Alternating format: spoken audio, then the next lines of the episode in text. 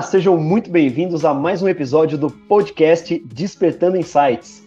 Nós somos Cristiano Mantovanini, Roger Silva e André Mirino.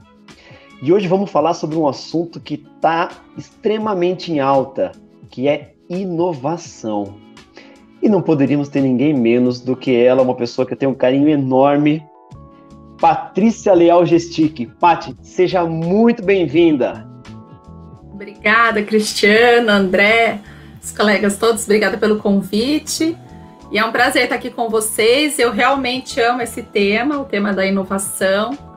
E contando um pouquinho né, da minha história, é, eu sou engenheira de formação, fiz engenharia, é, mestrado e doutorado, mas sempre com aplicação tecnológica. Mas muito antes de eu entrar na graduação, em que eu estava escolhendo o que eu queria fazer na minha vida, eu procurei fazer uma engenharia mais generalista possível. Eu não sei se todos conhecem, mas a engenharia de alimentos, ela tem força na parte química, força na parte de cálculos matemáticos, força também na parte de física e biologia. Então reuniu ali uma série de competências que já desde cedo eu achava que seria importante ter essa visão, né, das áreas diferentes do conhecimento. E não foi diferente, né? Quando eu escolhi fazer, prestar o vestibular. Eu já acompanhava alguns grupos de pesquisa, na época, né, eu sou de Campinas, então da própria Unicamp, e foi uma época em que ocorria muito derramamento de petróleo no oceano, e a gente falava, nossa, como é que faz, né, para remover tudo isso? E eu acompanhava um grupo de pesquisa que justamente é, encontrou por biotecnologia, olha lá atrás, isso antes, na época de 96, 97, né? Eles já tinham uma tecnologia com biotech para justamente né, é, é destruir a partícula né, do petróleo, a, a, a, estrutura química, e o surfactante, então, formados poder ser consumido pelos peixes. Então, eu achava aquilo fantástico. E eu falei, olha, quer saber? Quando eu entrar na faculdade, eu vou procurar esse laboratório e ver se eu consigo fazer um estágio, né? E foi assim, no primeiro ano de faculdade, eu consegui entrar e foi muito bacana, né? Quem que é essa pirralha aqui no meio do, dos pesquisadores, né? Mas eu aceitei fazer sem bolsa, porque no primeiro ano de faculdade não pode ter bolsa de iniciação científica, enfim. E fiz, então, desde o começo da minha graduação, mesmo fazendo né, o dia todo a faculdade, que era diurno, eu ainda encontrava o tempo, o espaço para já entender e compreender como que a ciência né, associada à aplicação tecnológica acontecia. E foi assim durante os cinco anos da minha graduação. Acabei indo para outra área, que não de biotech, fui para engenharia mesmo, né? Trabalhar com extração alta pressão, trabalhar com, com, é, com viabilidade técnico-econômica. E assim eu pude aproveitar durante a própria graduação já a experiência profissional. Eu consegui, né, conciliar. Então foi muito bacana mesmo. E a partir dali, eu sempre tive esse carinho especial pela inovação. E então, até retomando o conceito de inovação, acho que é bacana, né, para quem está ouvindo, que a inovação realmente é quando você tem um produto, um processo que seja novo, né, que seja melhor que o existente e que gere nota fiscal, ou seja, ele tem que sair do papel e ir para o mercado. Isso se forma inovação. E tem também a inovação em modelos de negócio, que estão né, ultimamente sendo falado bastante.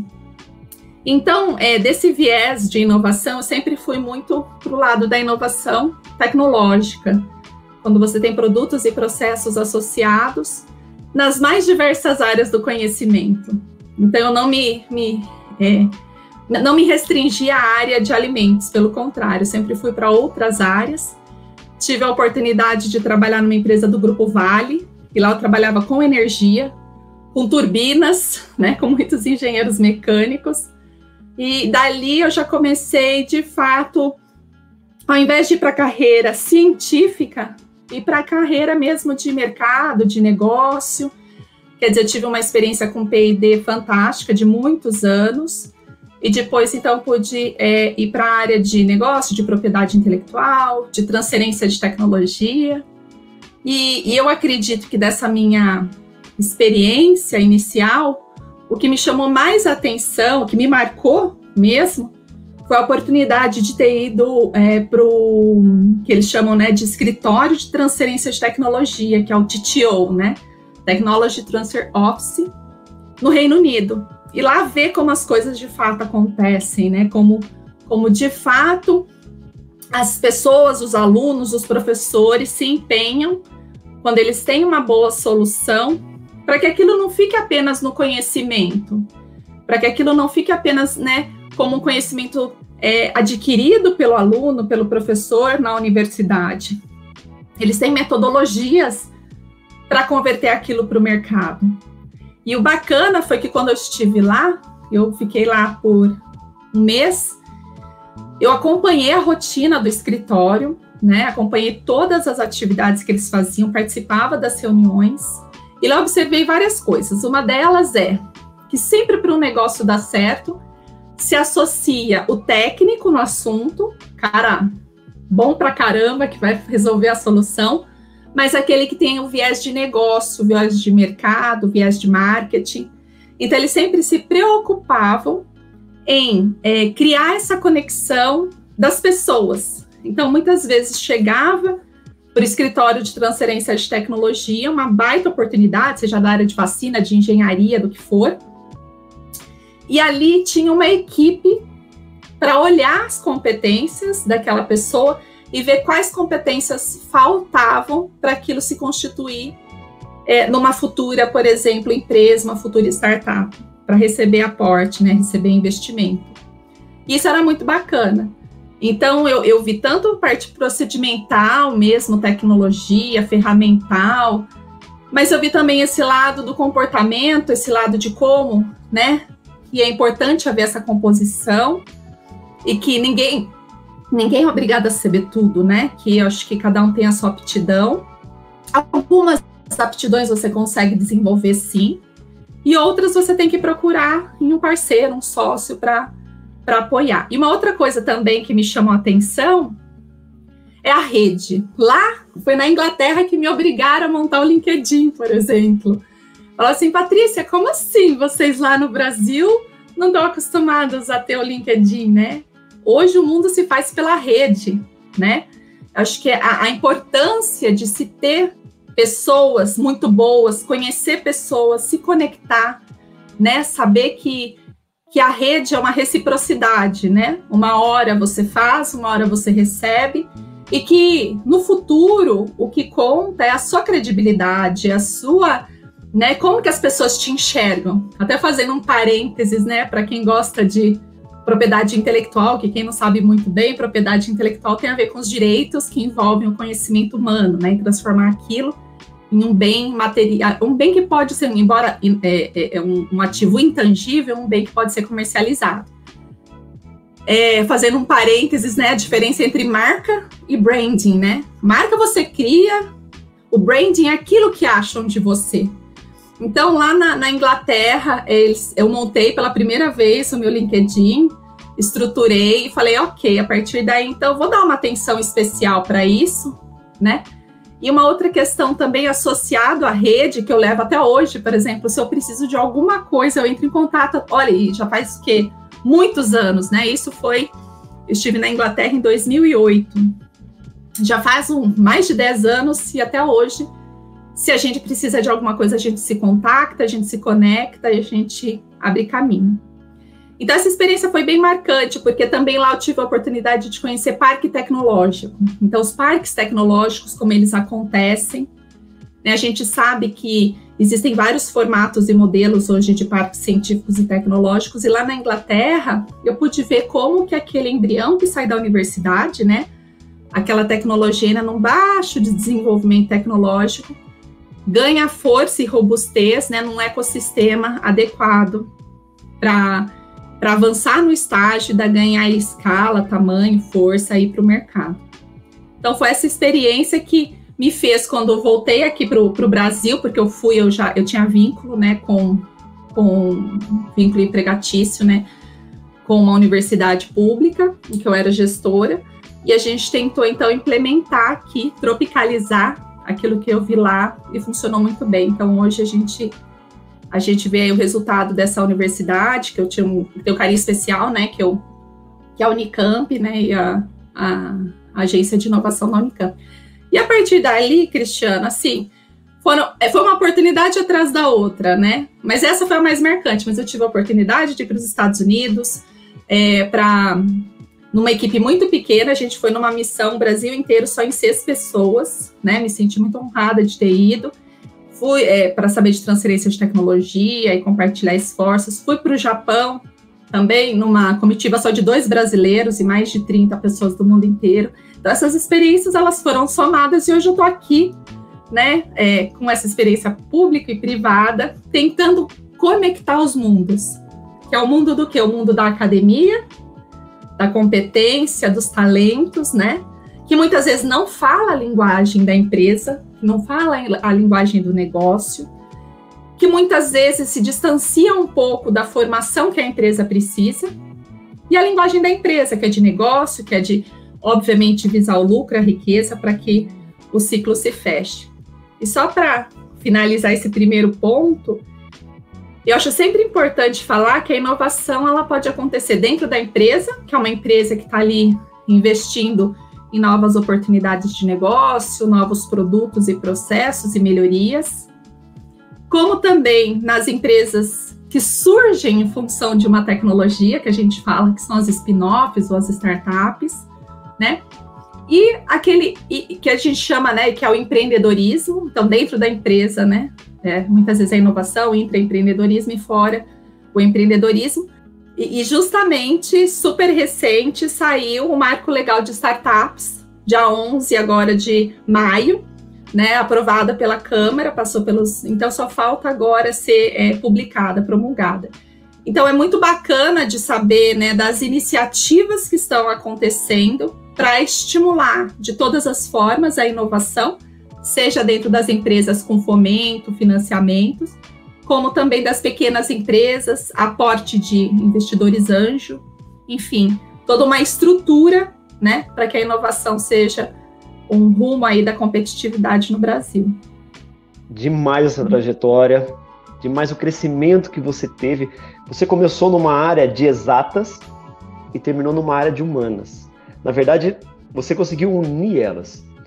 E isso eu acho muito bacana, porque as pessoas elas se fecham no próprio mundo, né? Não, eu sou de exatas, eu sou de humanas.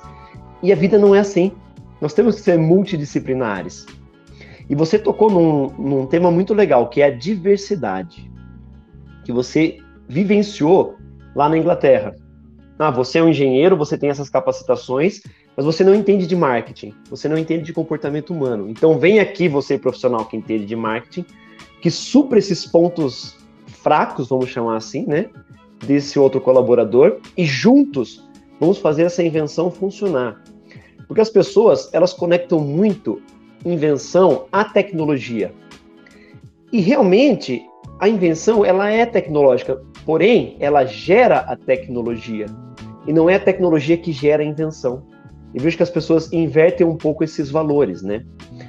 E segundo a gente estuda, né, a gente, a gente sabe, a tecnologia ela surge da mente de um ser humano.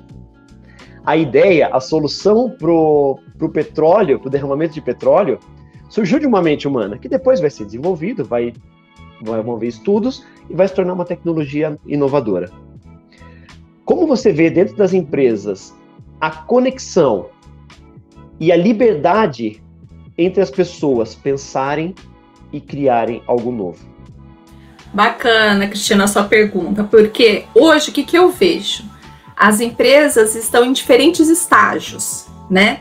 Quando a gente fala em estágio, o estágio mais maduro é aquele em que a empresa sabe da relevância, sabe exatamente da questão que envolve a conexão das pessoas dentro da empresa, é a pessoa que está lá no chão de fábrica e sabe que tem um jeito melhor daquilo acontecer na prática e consegue levar isso para o seu gestor, o seu gestor dá o devido andamento, né? Ou aquele, ou as empresas que não só sugerem essas reuniões, né, de brainstorming, né, explosão de ideias, mas que dão o tempo e alguma ferramenta para que os colaboradores é, possam aplicar aquilo. Então, é o que eu, é, então, esse é o estágio melhor, não é o estágio mais evoluído. Outro estágio são as empresas que querem inovar e não sabem como, ou querem inovar e faz de conta que coloca um ambiente favorável, né? Porque inovação não é você colocar um monte de puff colorido num ambiente, né? Fazer um, um, um cenário super bacana,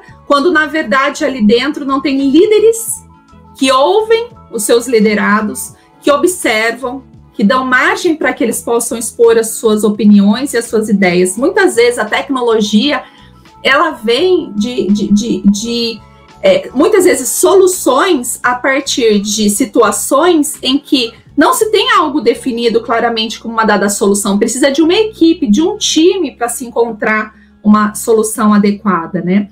Eu brinco quando eu estava na, na Vale, quantos engenheiros tinham para uma solução? Para tocar um programa, um programa da empresa, tinham mais de 60 engenheiros, né? Era a equipe que era os cérebros, e a gente falava ainda que para desenvolver aquele tipo de tecnologia, no caso de turbinas é, estacionárias, que são quase similares às turbinas de avião, é, precisava ter um somatório de 100 anos de competência da equipe, ou seja, somando a competência de cada um naquela área. Então, muito dificilmente alguém consegue fazer alguma coisa sozinha, né? Então, partindo dessa premissa, as empresas que já têm uma estrutura, uma metodologia adequada, têm aporte de recurso, porque nada se faz sem dinheiro, nada se faz sem investimento. Então, ter pessoal, tempo, liderança que aceite, né, que saiba ouvir e que leve aquilo adiante e que forneça insumo são raras, mas são aquelas que ganham mercado, são aquelas que estão sempre à frente, são aquelas que são as top mais no mundo em inovação, em tecnologia e market share, ou seja, ganham mercado, porque hoje o que, que o mercado consumidor quer? Quando a gente fala mercado consumidor, tanto B2B, né, entre empresas, como B2C, as pessoas elas querem é, ser surpreendidas. Essa é, a verdade. A pessoa está disposta a pagar mais e, portanto, aumenta o valor, né, o ganho de valor, quando elas são surpreendidas, né?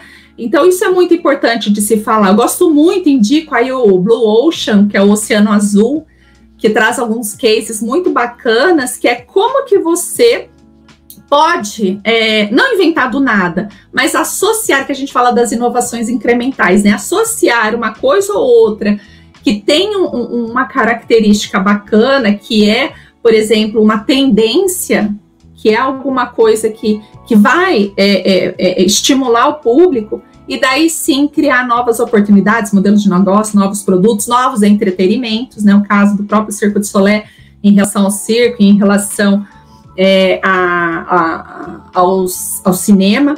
Então, tudo isso eu acho que estimula, mas tem que ter um pragmatismo. Né? Quando fala ah, inovação, joga todo mundo numa sala lá que vai sair alguma coisa.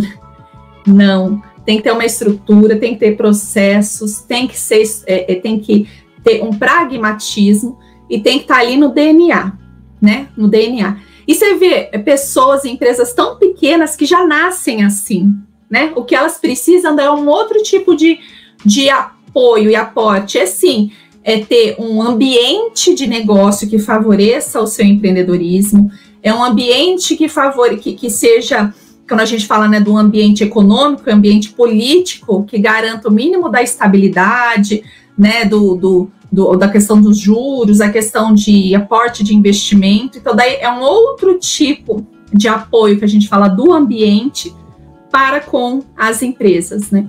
Eu estava no mês passado numa, numa reunião de da, da Associação de Indústrias Farmacêuticas. Tem mais de, de 80 anos, né, essa associação.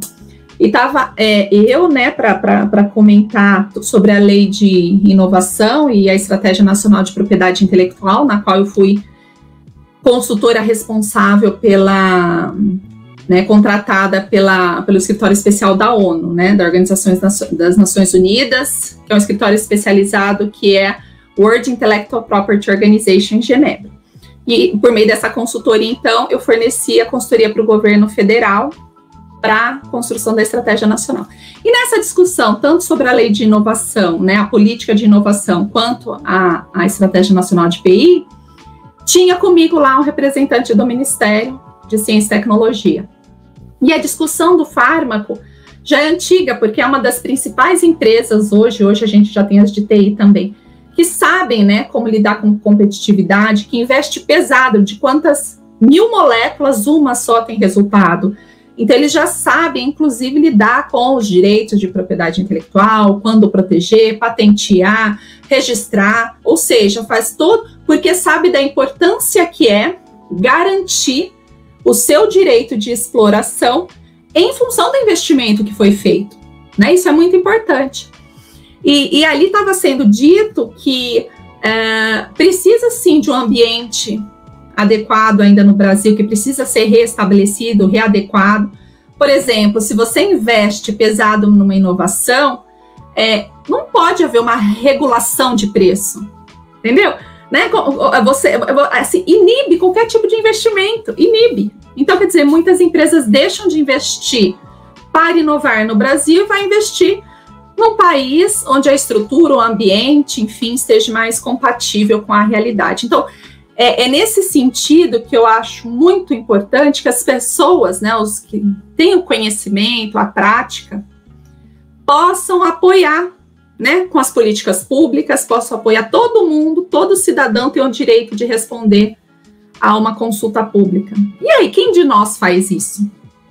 Saiu a consulta pública de startup, saiu a consulta pública da Estratégia Nacional de Inteligência Artificial, saiu a consulta da política de inovação, saiu da estratégia agora de inovação, que vai ser lançada, tá para ser lançada em junho, junho, julho, né? Então, e aí? Será que também a gente faz o nosso, o nosso papel? Então, essas discussões, elas são importantes. Eu sempre digo que a inovação, ela é complexa, muito complexa. São vários os fatores, né? Parece assim, que é uma conjunção astral, né? para que as coisas deem certo. Então, você precisa de metodologia, você precisa de ambiente, você precisa de investimento, você precisa de estímulo, você precisa de talentos, inovação, como você disse, é sempre, sempre é uma competência humana, né? O próprio, você citou uma frase exata, né? Quando falou o que é propriedade intelectual. Propriedade intelectual diz respeito a produtos, né? Resultado da mente humana. Qualquer resultado da mente humana. Uma simples descoberta não é uma, uma, uma, uma propriedade intelectual, porque descoberta ela está ali e simplesmente você olhou para aquilo que está na natureza. Agora, se você olha para aquilo que está na natureza e reproduz de uma forma a aplicar industrialmente, pronto, você já está fazendo uso do direito de propriedade industrial também.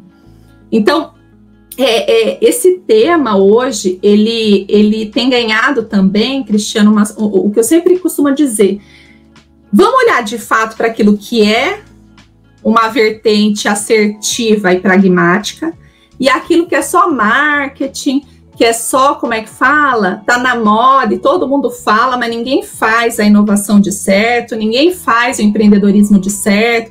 Então, assim, o próprio marco legal de, de startup veio para tentar definir o que, que é uma startup, né? Senão o cabeleireiro é startup? Não, não é startup, né? O cabeleireiro, ele é um empreendedor, né? O, o, a pessoa que monta uma banquinha lá na, na, na rua é um empreendedor, mas ele não é um empreendedor de base tecnológica para se configurar como uma startup, para ele ter os benefícios de uma startup. Então, é, o Brasil acho que está num momento, do ponto de vista regulatório, né, até por, por pressão do ambiente acadêmico, pressão do ambiente empresarial, né, tem a Confederação Nacional das Indústrias, a mobilização empresarial para inovação, a própria ANPEI, que é a Associação Nacional de Empresas Inovadoras, fazendo pressão para que essas, todas essas questões possam é, ser direcionadas. Eu acho que isso é bom. Do mesmo jeito, por exemplo, quando a gente fala dos ambientes promotores de inovação. O que, que é isso, Patrícia? Ambientes promotores de inovação. São parques tecnológicos, ecossistemas ali que reúnem a competência dos alunos, a competência de mais de uma empresa naquele segmento.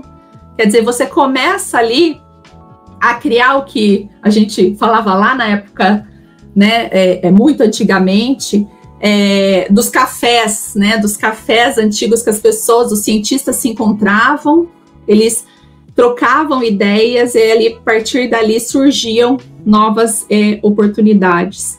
É criar de fato esse contato entre as pessoas, as empresas e a academia, que a gente fala que é a tríplice hélice de inovação. Então, é, é uma das formas, um dos modelos da inovação acontecer. E eu acredito muito nesse modelo. Existe aquilo de a pessoa acordou um dia, teve uma ideia brilhante e bombou, mas é minoria, né? Existe uma forma pragmática de se criar oportunidades para que a inovação aconteça. É isso que eu acredito. Muito bacana, Patrícia. E, e, você falou algo agora há pouco que me chamou muita atenção, né? Você citou que algumas empresas estão inovando para surpreender os clientes externos, né? O, os clientes da, da empresa, que querem ser encantados, né? Nós acreditamos que o encantamento do cliente externo é uma consequência do, do encantamento do cliente interno. E aí eu queria, eu queria te perguntar se, se, mediante a tua experiência, né, você tem percebido as empresas inovando para encantar o cliente interno? Eu costumo dizer o seguinte, que quando um caso de sucesso acontece, um case de sucesso acontece, outros vêm correndo atrás, porque existe o encantamento do ambiente, ou seja, daqueles que participaram, a vontade de querer participar de mais projetos como esse, de encabeçar né, novas iniciativas como essa. Então, por exemplo, da minha experiência, foi claro, é, quando eu estabeleci um procedimento né, é, de conversar, por exemplo, lá na ponta com os professores cientistas, surtia um efeito. Quando começamos a falar com os pesquisadores da pós-graduação que trabalham com esses professores, o efeito foi muito maior. Primeiro, porque eles querem ver o negócio acontecer. Eles estão fazendo a, o mestrado da vida deles, a tese da vida deles. É lógico que a gente sabe que é o aprendizado científico quando se faz mestrado, quando se faz o doutoramento. Mas se ali ele consegue já propor projetos inéditos, que atendem a uma demanda, um desafio, que ele enxerga, ele, ele vê um propósito, ele não simplesmente está fazendo um projeto que mandaram ele fazer. Ele enxerga um propósito naquilo, ele faz com garra, convence o docente dele, que já é, né, é, é ter uma visão um pouco mais, é, é, às vezes, fechada para a inovação e focada somente é, na ciência básica, então a gente tem que lembrar que ciência básica ela é relevante, mas para ela se tornar aplicada tem a ver, tem que ter essa conexão com a realidade, né? E daí os primeiros casos começam a surgir.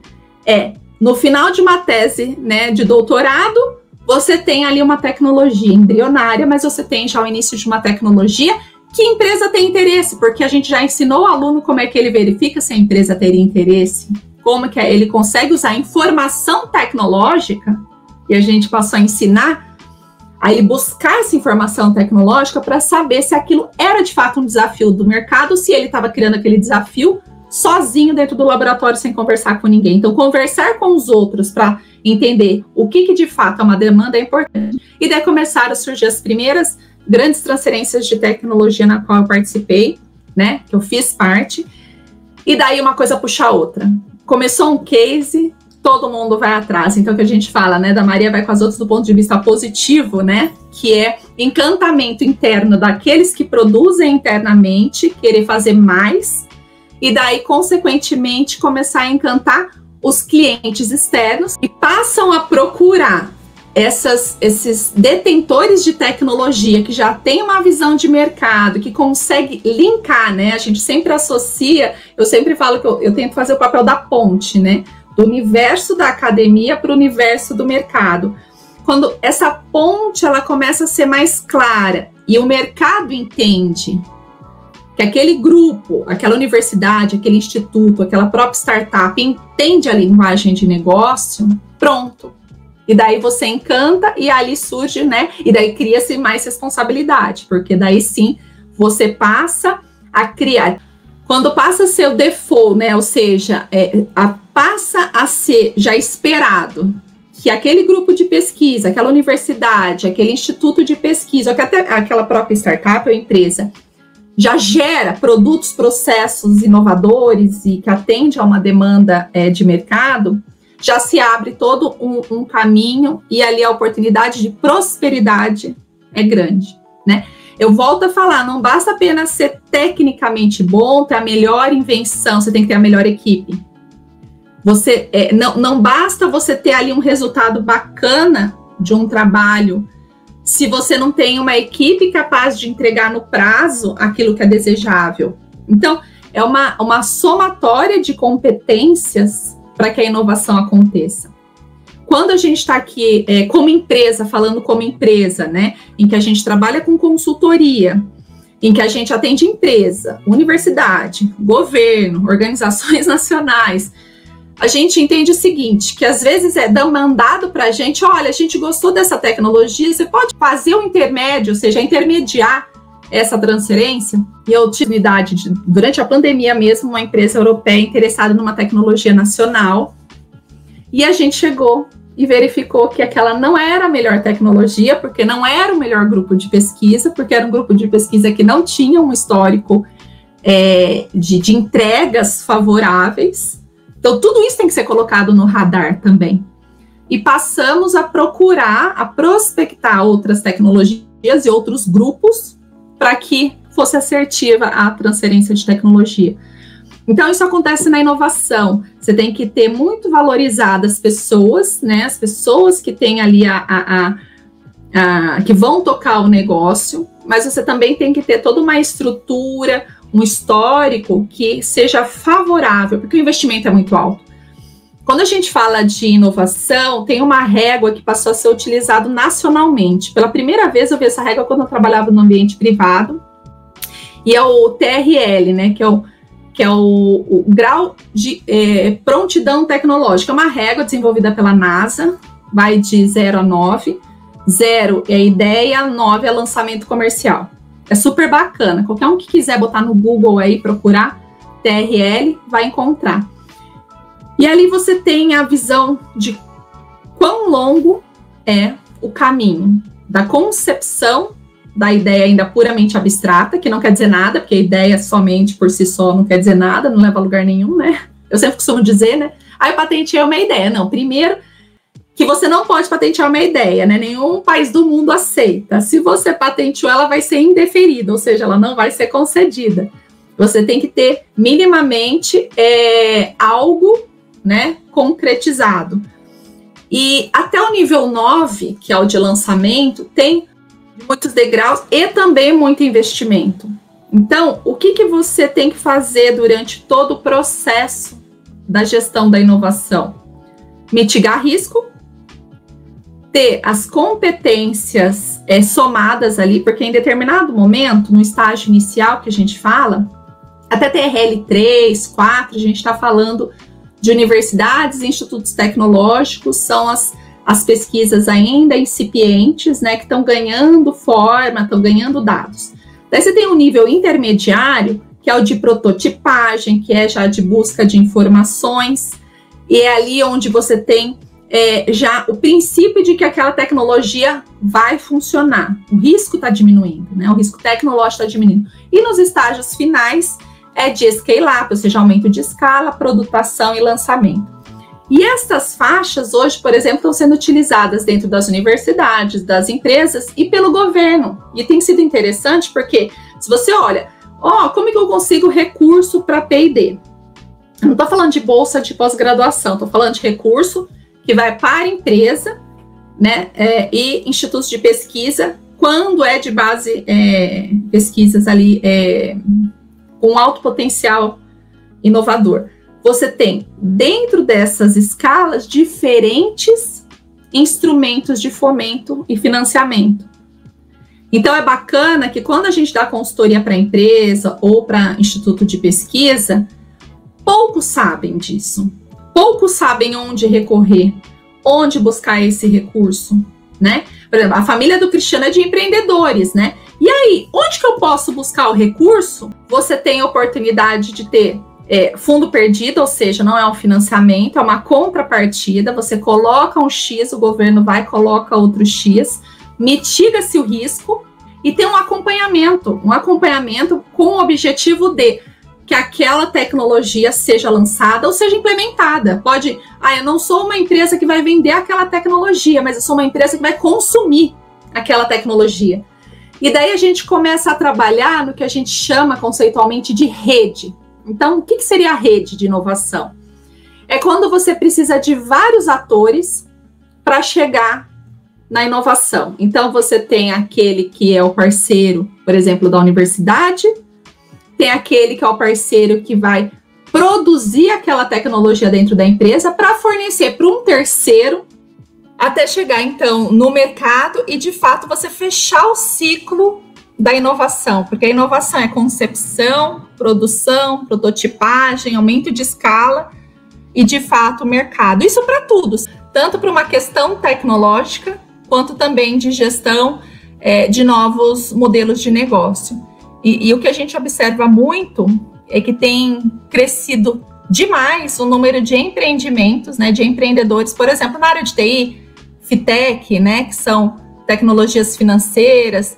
Por quê? Porque o investimento em TI acaba sendo muito menor do que o investimento em biotech, o investimento em agro, né? E só para fechar essa questão da rede, a importância que é reunir a rede, né, que Existem editais super recentes sobre isso. Então, um, um, trabalho muito bacana que a gente fez de consultoria, super recente, que foi justamente para apoiar né, o nosso cliente numa chamada pública. E o que, que, era essa chamada? Estimulando já. Você vê aí que são instrumentos de estímulo à competitividade e à inovação. Nesse instrumento estava envolvido FAP e Ministério de Ciência e Tecnologia, e para somar recursos, porque a gente sabe que o recurso está super escasso, né? mas somou esforços que o objetivo era formar um, centros de inteligência artificial aplicada. Uma, que é uma área super, é, hoje em dia, discutida, né? Que há necessidade de se trabalhar com inteligência artificial nas mais diversas áreas do conhecimento, né? E foi muito bacana, porque ao estimular isso, todos saem da zona de conforto. E sair da zona de conforto é pontapé inicial para você buscar inovação. Se você está confortável, você não vai investir. Então, por isso que eu sou a favor de mercado aberto, de economia aberta. Acho que tem que haver a competição. A competição tem que ser saudável, né? Não pode ser sangrenta, ela tem que ser saudável. Mas sair da zona de conforto é fundamental. E esse centro, o que, que fazia? O primeiro desafio era tirar professores da academia da zona de conforto. É, você tem que desenvolver projetos aplicados. Dois, você tem que ter um parceiro comercial. Vai lá, encontra um parceiro e esse parceiro não é só amigo, bate aqui nas costas, ele tem que pôr dinheiro. O quanto ele colocar de aporte, o governo vai e coloca o mesmo aporte no limite máximo. E mais, você tem que garantir competências. Então, volta para o assunto que o Cristiano gosta muito das competências comportamentais das pessoas. Somatório de competências já previsto no edital. Então tem que ter pessoa responsável, coordenador responsável por difusão, disseminação do conhecimento, saber falar a linguagem do público, saber falar a linguagem do mercado, do negócio.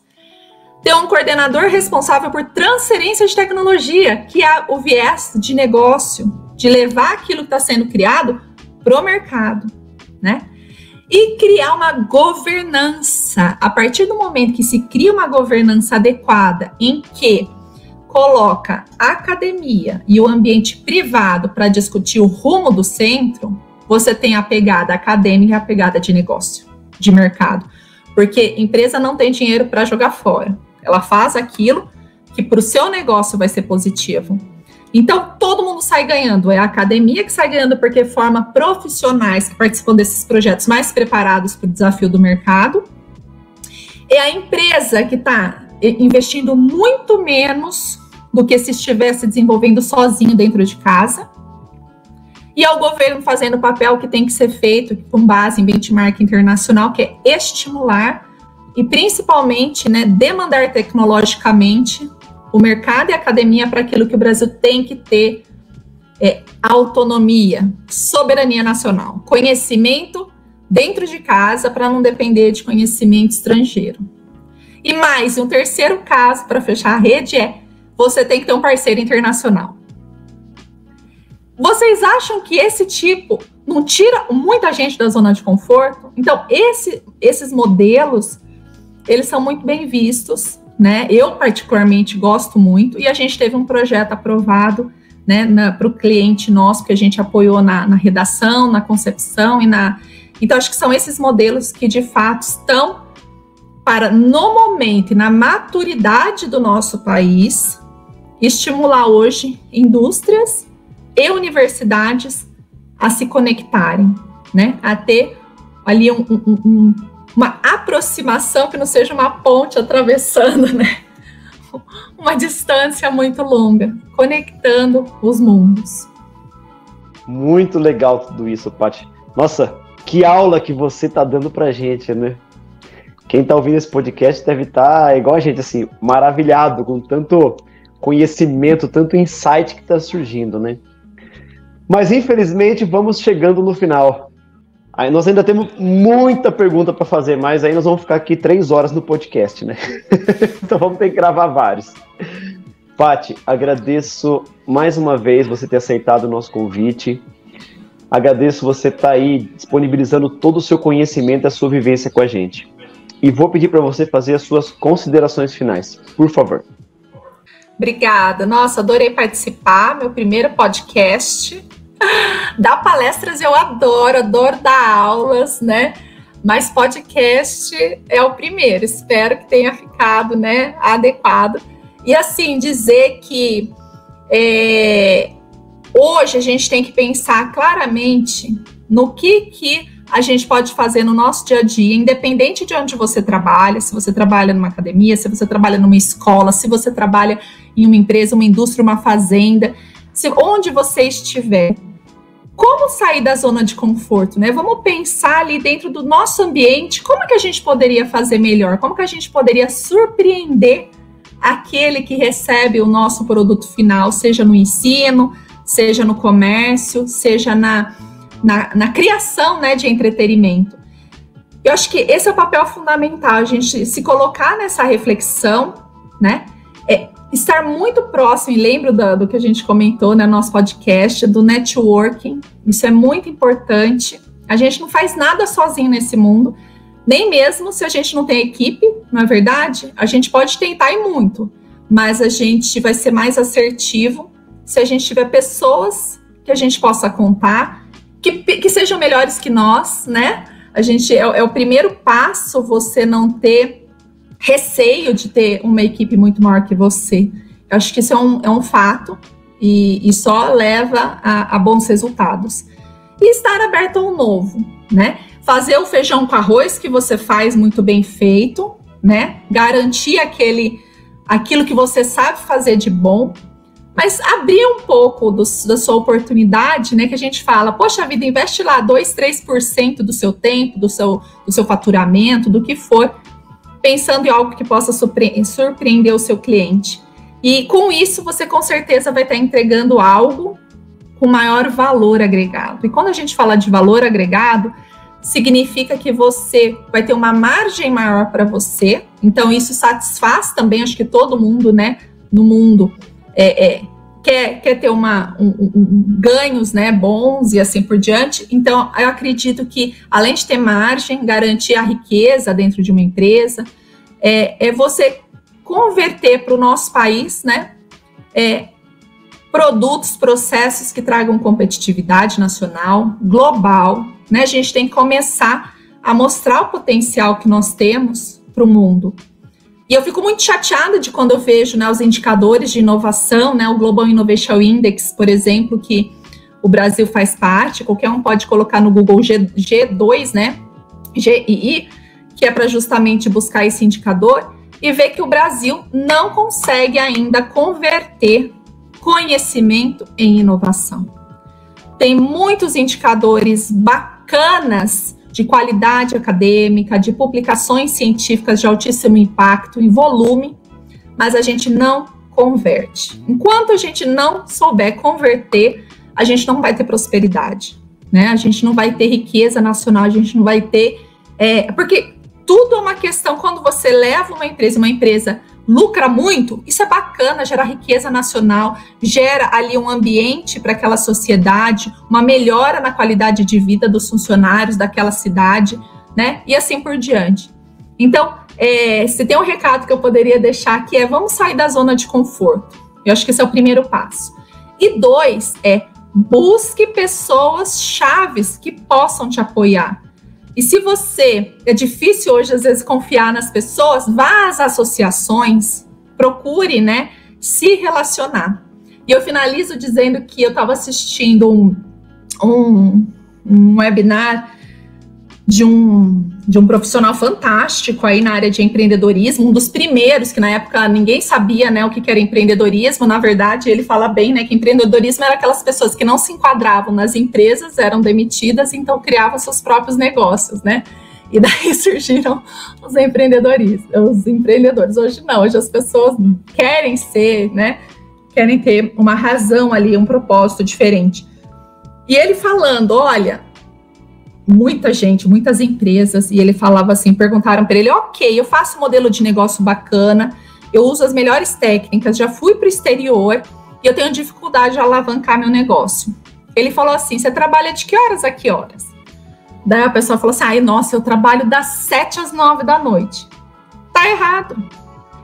Das 5 às 7 da noite, às 8, às 9 da noite, você tinha que estar num clube, você tinha, lógico que agora a pandemia restringe, né? Mas você tinha que estar fazendo, criando a sua rede social. Tendo a oportunidade das pessoas conhecerem você, as pessoas acreditarem e a partir dali as coisas começarem a acontecer. Você está numa associação, você participa de associações que têm o mesmo propósito, criar rede significa pessoas daquela rede têm o mesmo propósito e você está conectada a elas, né? Porque senão você está nadando sozinho no ambiente que ninguém te conhece. E, e eu tive a oportunidade de aprender sobre marketing pessoal no segundo ano da faculdade. Eu achei o máximo, porque eu super nerd, né? Passei direto na faculdade, estudava em escola católica, aqui em Campinas, passei direto e assim, todo mundo me achava um ET na faculdade, né? E daí, no segundo ano, é, a gente organizava o que chama Semana de Engenharia de Alimentos, que era só festa, era uma super bacana. E eu falava, olha só, quanto relacionamento que a gente cria, né? Eram quase 2 mil alunos de graduação do Brasil inteiro se reunindo em uma semana na Unicamp, e eu fui parte da organização. E eu tive que fazer o curso de marketing pessoal, tive que organizar o curso, chamar palestrantes, enfim, foi um dos cursos que mais bombou. Isso foi muito bacana. Ou seja, sai daquele conhecimento que a gente fala, né, do hard para os soft skills, né? Que é como que a gente consegue de fato verbalizar e passar aquilo que a gente sabe, gosta e conhece.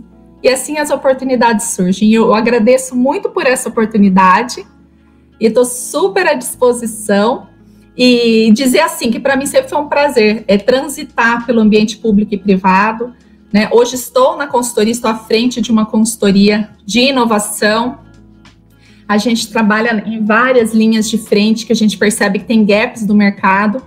Hoje, por exemplo, ontem mesmo recebi a aprovação de um novo cliente lá do sul, quer dizer, a gente sabe, a gente, a gente atende o Brasil porque a gente sabe do gap que é é, é criar a competência dos dois mundos e dessa interlocução, né? E, e, eu fico muito feliz de, de poder contribuir dessa forma também com uma, com uma equipe bacana. E é isso. Ninguém sabe o dia de amanhã e onde nós estaremos, né? Só espero podendo trabalhar com inovação. é legal ver, conversar com as pessoas quando elas amam o que elas fazem porque elas falam, falam, têm vontade de contar com brilho nos olhos. E isso eu acho sensacional, porque é o que a gente leva nas palestras, leva nas mentorias, né, André? A gente leva a, o despertar nas pessoas, tanto que o nosso projeto chama Despertar da Excelência, para que as pessoas despertem para isso, para esse entusiasmo, para esse propósito, para seguir um caminho que realmente dê prazer para ela. E Paty, como você falou bastante de network, vou pedir para você deixar os seus contatos para o pessoal te encontrar e ampliarem as redes deles e as suas também. Obrigada. Vou ficar muito feliz. Todo mundo pode me encontrar no LinkedIn, Patrícia Leal Gestique, G-E-S-T-I-C, Gestic. E vamos lá, me contacta. É, lá tem também meu e-mail e a gente pode trocar figurinha. Estou super à disposição. E é isso, pessoal. Quem quiser conhecer também um pouquinho mais da consultoria, é só procurar no Google Intelligence for Innovation é, e vai saber todo, todo o nosso portfólio de atuação. É isso, gente. Muito obrigada mesmo. E eu adoro, eu sou, eu sou suspeita porque eu adoro receber as notícias diárias, as dicas diárias do Cristiano. E eu fico muito feliz com todas essas dicas. Um dia, quando você for fazer um curso, a palestra, com certeza estarei lá assistindo, como eu já assisti tantos vídeos seus. Muito obrigada. É muito gostoso mesmo aprender com vocês. Nossa, o prazer vai ser todo nosso de ter você na plateia, né, André? Aliás, não sei como é que nós vamos subir no palco. a Paty na plateia assistindo a gente, né? Mas obrigado mais Ai, uma vez, Paty, por ter aceitado o convite. E a vocês que estão nos ouvindo, agradeço imensamente a audiência. E os convido a seguirem o Despertar da Excelência nas redes sociais: Instagram, Facebook, LinkedIn e YouTube. Despertando a excelência que há em você. Até a próxima!